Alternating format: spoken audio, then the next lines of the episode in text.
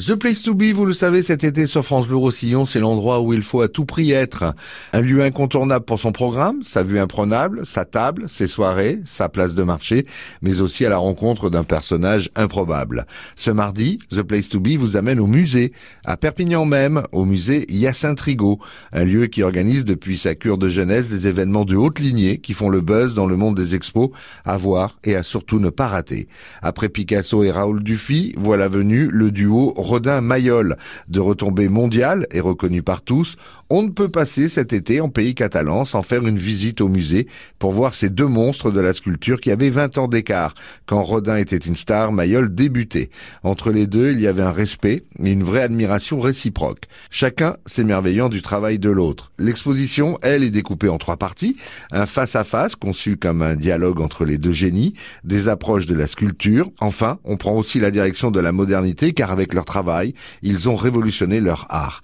Avec entre autres la même passion pour les modèles féminins et masculins, sans oublier les célèbres torses.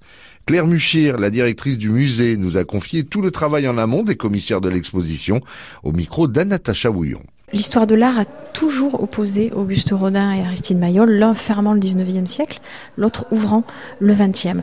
Donc le propos des deux commissaires a été non pas de les mettre dos à dos mais face à face et d'insister sur euh, les points de rencontre, l'amitié entre les deux hommes, le fait qu'ils se soient également observés du coin de l'œil et à quel point finalement certaines œuvres de l'un regardent l'œuvre de l'autre. Exemple, le torse de l'île de France et le torse de jeune femme cambrée.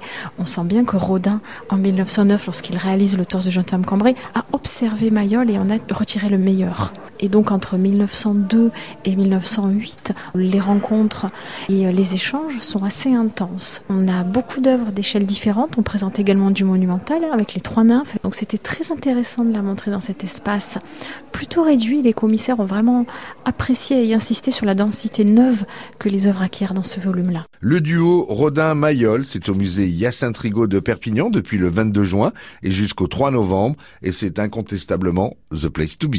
Et puis elle est balancée un peu comme un mayol.